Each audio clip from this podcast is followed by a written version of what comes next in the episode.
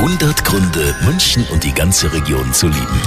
Weil es bei uns einfach so schön ist, das sieht auch die Schauspielerin Jutta Speidel so, die ist ja echt schon viel rumgekommen in ihrem Leben, aber am Ende, am Ende zieht sie es doch immer wieder zurück in ihre Heimatstadt, hat sie uns verraten. Jedes Mal, wenn ich vom Flughafen nach Hause kam, dann kam ich über den Friedensengel. Und dann bin ich jedes Mal stehen geblieben, habe runtergeschaut auf die Stadt, manchmal habe ich die Berge gesehen und habe mir gedacht, mein Gott, ist dieses München schön. Ich glaube, ich werde es nie verlassen. München ist einfach meine Stadt. 100 Gründe, München und die ganze Region zu lieben. Eine Liebeserklärung an die schönste Stadt und die schönste Region der Welt.